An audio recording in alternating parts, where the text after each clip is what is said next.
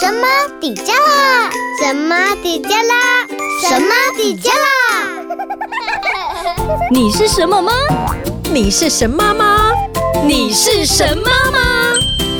我是 Annie，我是个喜欢和孩子探讨和徜徉在大自然的妈妈。不管你是神妈吗，让我们一起当神妈。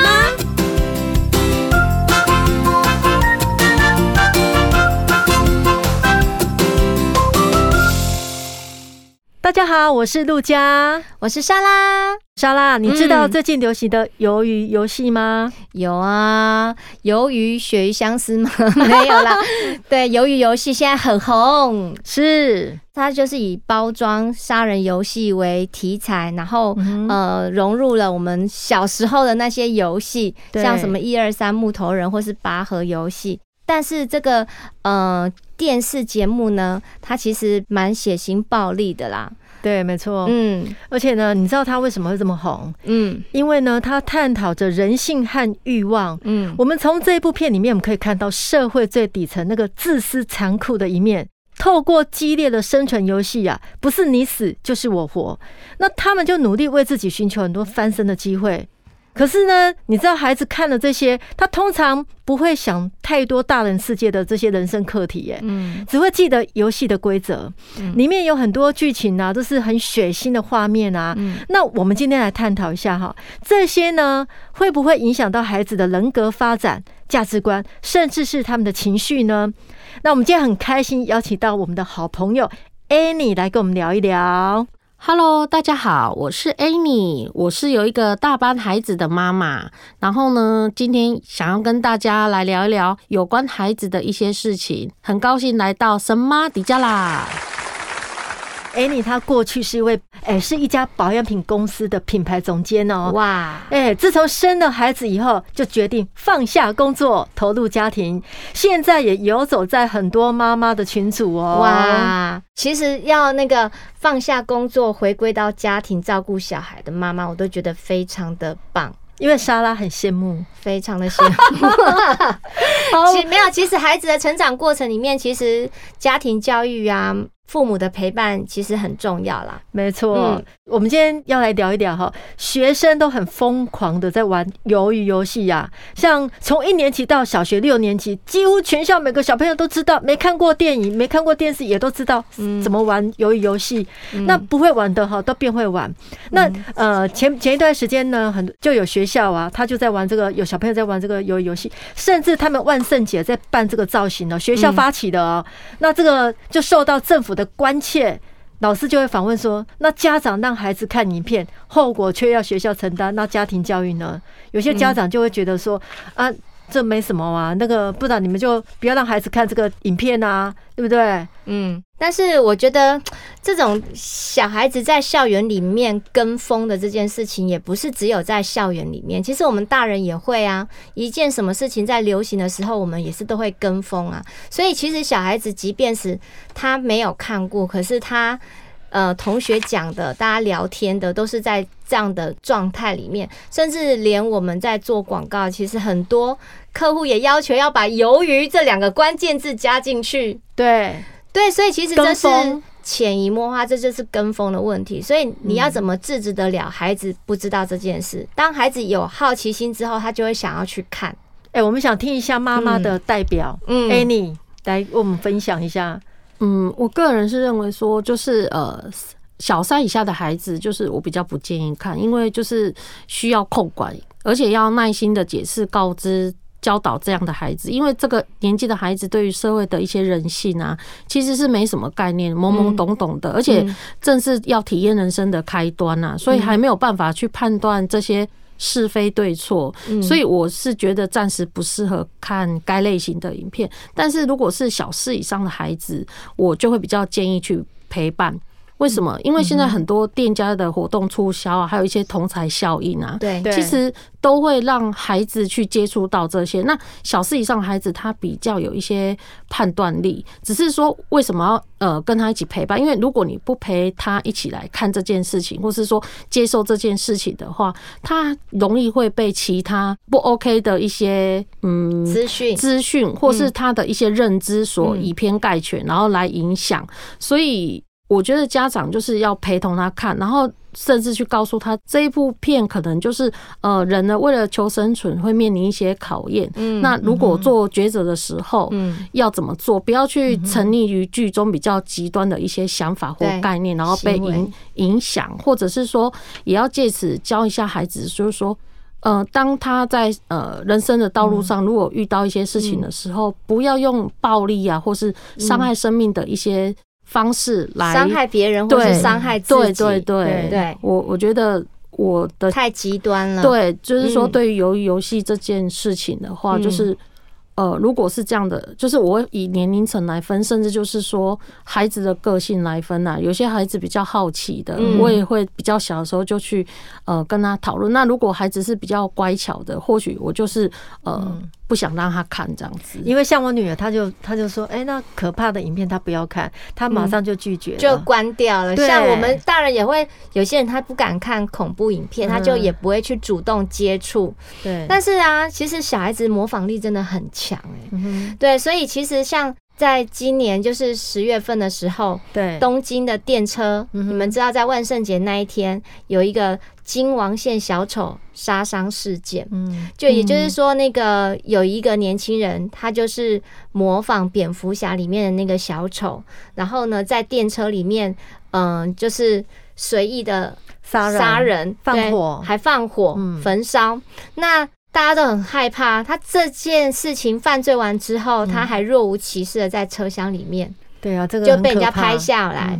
所以其实这种是模仿的行为，我们比较担心的。像陆家小孩比较乖巧，可是我们家的小孩他就是一个模仿力超高的小孩，而且我就实在是非常的担心这件事情，因为他只要看到什么东西，他就会想尽办法的去模仿。对。那小男孩在游戏之间，可能就是最多就是拿着手当做持枪的方式要处决人的这种作态，虽然不是真的枪，可是这是一个意向。那我觉得，由于游戏里面孩子他们在学校玩游戏的时候，就可能已经把这种东西带入进去了。那我也很严厉的就跟我的小孩说。你不要看这出戏，因为其实由游戏上映的时候，我们看第一集，对，我跟他是一起看第一集，因为我也没有看过。那看完第一集之后，就是第一集就是那个一二三木头人嘛，嗯，对。那第一集看完之后，我就说啊，你阿伟，这不能让小孩看，对，我后面就禁止他不要看。可是你怎么禁止得了？孩子会在你不注意的时候，他就自己偷偷打开电视看，因为大家都在讨论这件事情。所以我后来的做法是，与其这样，我就跟孩子讨论，我就跟孩子讨论说：“哎，你是不是看了？”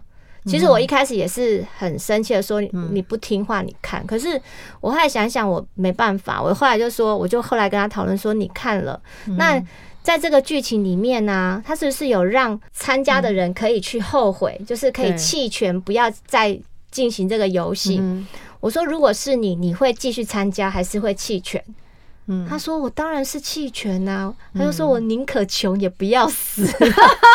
没有，他已经知道什么叫做生死的概念了。对对对，所以呢，这个由于游戏其实哈，我们只看到表面的游戏，其实它是在诠释是呃我们人生里面更深层的批判和反思啊。哦，所以我们大人就是要，如果真的没有办法，小孩子就是一定会一定想看，一定会看。那我觉得呃，与其这样，你就是在旁边就是机会教育。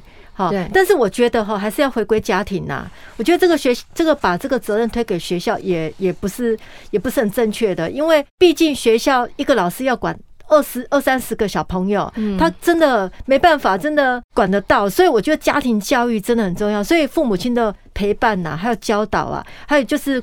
呃，随时要注意一下孩子的状况，比方说他在看什么东西，呃，手机在玩什么，或是说他交些什么朋友，哎，从小其实都要注意，尤其是呃，不要说男生女生也是一样，因为现在的孩子都很早熟。哦，而且他们接触的来源都是来自于网络，所以我觉得。家庭里面聊天这件事情很重要，对，嗯，因为像现在我们小时候吃饭的时候是都会等席看电视，是，但是我们是全家一起看同一个节目，对。可是现在不是哦，现在是每一个人一台手机或是一个平板，选择他自己想要看的东西。对，那我觉得我们家也会有这种状况，但我会，嗯，有时候我就会说，大家都放下这些手机跟平板，我们来聊天。对，我觉得不要放过全家聚在一起可以讲话的时间。你从聊天的过程里面，你才能跟孩子去了解他在学校发生的事情。嗯哼哼，嗯。而且这个台大医院的精神科李明斌教授有说啊，这个呃小孩子哈，他如果看了一些比较恐怖的片呐，其实有时候会引起他的脾气不好跟尝试的肠胃不适哦。有时候你他的肠胃不舒服，是因为他可能情绪方面的问题。那这个情绪可能就延伸到，因为他看恐怖。片。他会做噩梦啊，对，然后他会失眠，或是说他会有暴力的模仿，对啊，所以这个我们我们还是建议说，十岁以下的小朋友，还是我们家长是尽量不要让他去接触啊。对，那十岁以上的，比较大一点的，像阿瑶这样，他其实有他宁愿要活，他也不要宁愿穷也要活，对他这样很很清楚的这个生或死的概念，他有的话，那。再加上莎拉会在旁边陪伴、教导、机会教育，我觉得这样是 OK 的啦。嗯、哦，因为你网络本来就防不胜防啊，对不对？所以我们不能说抑制它，但是我们要适当的去陪伴、教导。好、哦，那接下来我们要讲就是《鬼灭之刃》。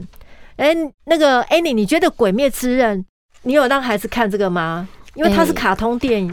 没有哎、欸，动画啦，动画。因为我孩子才大班呐、所以我我是没有让他看，但是他身边呐、啊，或是在书局，或是在外面，其实都会接触到这个对《鬼灭之刃》的一些卡通图案，对图案啊，然后是一些用具用品都有这些，所以他对这个东西也是会熟悉，只是说他实际的内容就是他还没到看那个的程度，还可以防堵，对，还可以还可以有一点那个，他只是让他看到哦，很漂亮，很可爱的图案，然后学校的同彩也是会疯狂，因为有些的呃袋子啊、书包啦，嗯，或是用具，就是这一方面的《鬼灭之刃》的图案嘛，对，大概就这样。因为还想，所以还想，妈妈的掌控权看得懂，还可以稍微掌控一下。可是就是。呃，孩子可能进到小学啊，同才之间，而且在学校时间也比较长，那跟同学之间的互动，有时候这是他们的话题耶。嗯哼，哎，对啊，像我女儿她小二嘛，但她没有看过《鬼灭之刃》，但是她都会买她的东西，嗯，买她的饰品，嗯，对，但她不知道到底里面是什么。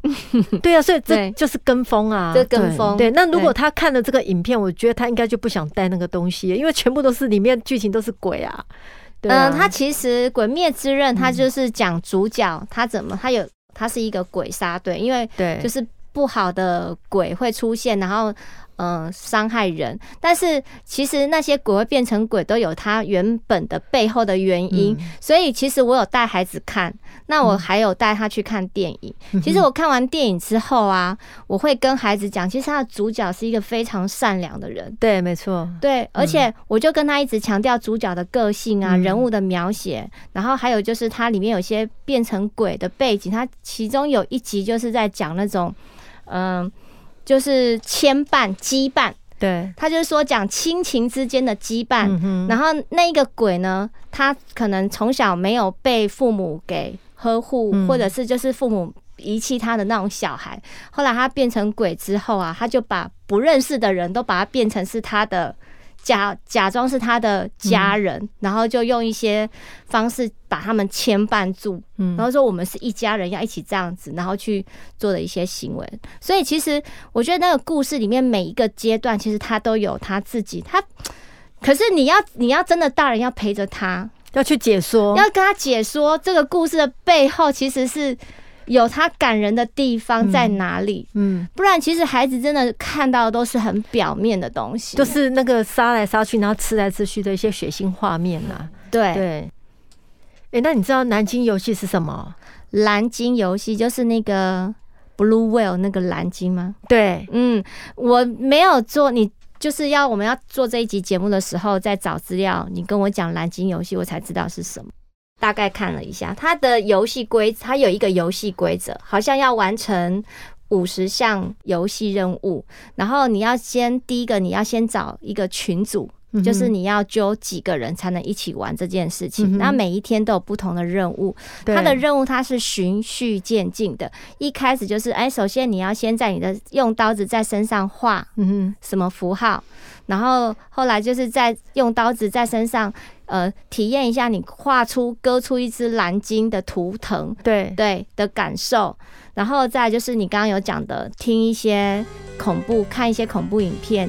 听那种让你的心情会感觉到很不安的音乐，嗯，那或者就是还有一些任务，就是你要去高处，嗯，呃，站在那个高楼的边缘，感受那种你可能要跳楼的那种，嗯，那种感受，或者是去那种呃火车卧轨卧轨，然后等待那种。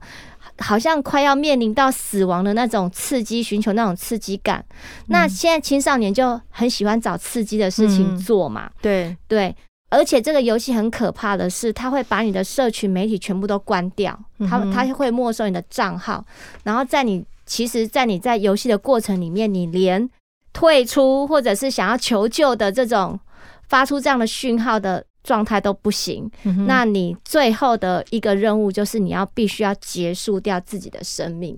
嗯哼哼，听说在中国江苏那边有三个国中生，嗯，女生，她就真的从五楼学校五楼跳下来，嗯，然后那时候才学校才发现说啊，原来他们在玩这个游戏，沉溺在这个游戏里面。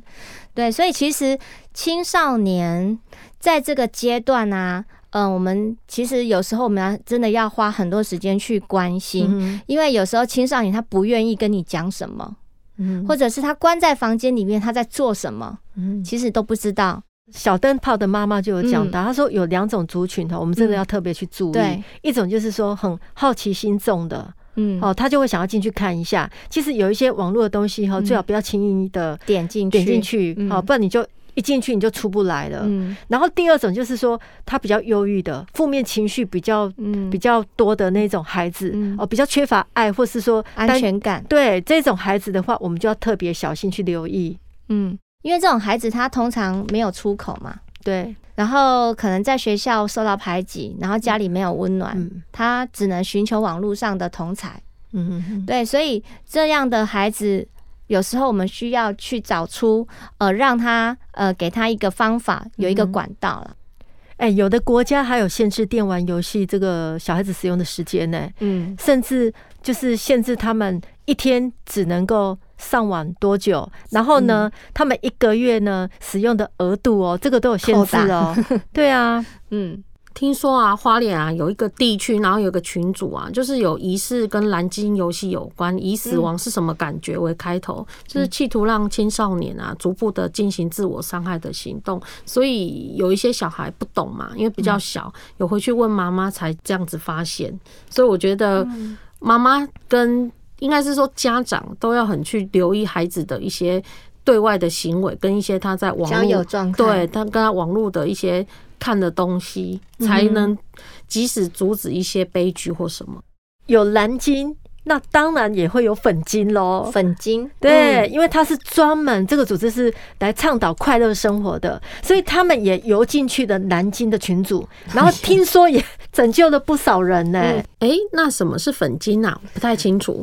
粉鲸它其实它就是在对抗蓝鲸，它其实也是一个游戏的规则，有些步骤，但是它的那些游戏条件都是比较正向的、正面的。比如说，你今天要完成帮助多少人，然后呃，你你今天要帮忙做什么事情，可能帮做了一件好事，说了什么好话，所以呃，它是比较正向的东西，所以带给孩子是比较正向、正面鼓励的部分。那跟蓝鲸它就是完全就是对比的，嗯、所以其实呃，网络上你说游进去嘛，其实网络的就是关键字啊。你如果你呃，比如说现在，尤其我也蛮担心我儿子，因为我儿子他高一，然后他又很喜欢研究鲸豚，我不晓得他哪天会不会不小心那 key 蓝鲸或鲸鱼扑出现那个游戏。哎、欸，那你今天回去，你就要跟他聊一下这个。我那一天就有跟他讲，我就有跟他们讲说，现在网络上流传这种东西，你们不要好奇点进去看，它不是那种你要了解的生物类的东西。对，要先跟他预告一下。对对对对，嗯、所以其实网络的这种，它都是行销方式，它会埋关键字。嗯、对，嗯。那我们到底呢？像呃，鱿鱼游戏啊，《鬼灭之刃》这些影片啊，我们到底适合给孩子看吗？我们讲回来，有些家长呢，他可能就是采取比较诶开放开放的态度，可以让孩子去看。那有些家长就是很全面的禁止。那有些家长他可能就是会针对孩子的个性去做调整。对。像我们家，我觉得我是第三种家长啊，因为我觉得我是没办法禁止到孩子，我何不如就是跟他们一起敞开的去聊这样的事情。我也是比较属于第三种，就是我会因材施教，就是呃，因为我我觉得完全阻挡在现在这个社会很难，是很难呐，尤其是。有有那么多的大家就是跟风的那种状态，小孩子都会看啊，而且你很难去禁止，嗯，所以我觉得就是要好好的跟他沟通，然后好好的陪伴他。我觉得就是陪伴孩子一起成长是很重要的一件事情。而且我们我们大人有时候也是要跟着孩子了解孩子在玩什么，他才会跟你聊天，不然他会跟你，我们就会变成有代沟。对呀、啊，而且我们家长也要了解现在孩子流行什么。对啊，我们也要跟风，那适当的去有智慧的去选择啊。嗯，因为每个孩子真的不一样。嗯，所以呢，家长给孩子欣赏的戏剧真的要谨慎哦，也要注意孩子使用的网络平台。而学校呢，也应该留意呃不适合学生身心发展的游戏啊、动画啊、影剧在校园里面流传。呃，而且呢，学校其实还要加强宣导学生比较正向的价值观。其实正向价值观不能把这个教育工作是在学校，我觉得学校跟家庭本来就是要并重的。所以其实要怎么样创造孩子比较正向正知的这个观念，嗯，我觉得家长啊、学校啊、学生，我们是要一起去营造这样子的环境。所以呢，结论就是学校跟家长要共同友善的合作。嗯，哦，那我们的未来的下一代呢，他就在一个比较健康的环境下成长。嗯，今天我们谢谢我们的好朋友 Annie 来到我们节目当中，谢谢，希望下次再有机会来上我们节目，一起跟我们聊天。好的，没问题。好，拜拜，拜拜，拜拜。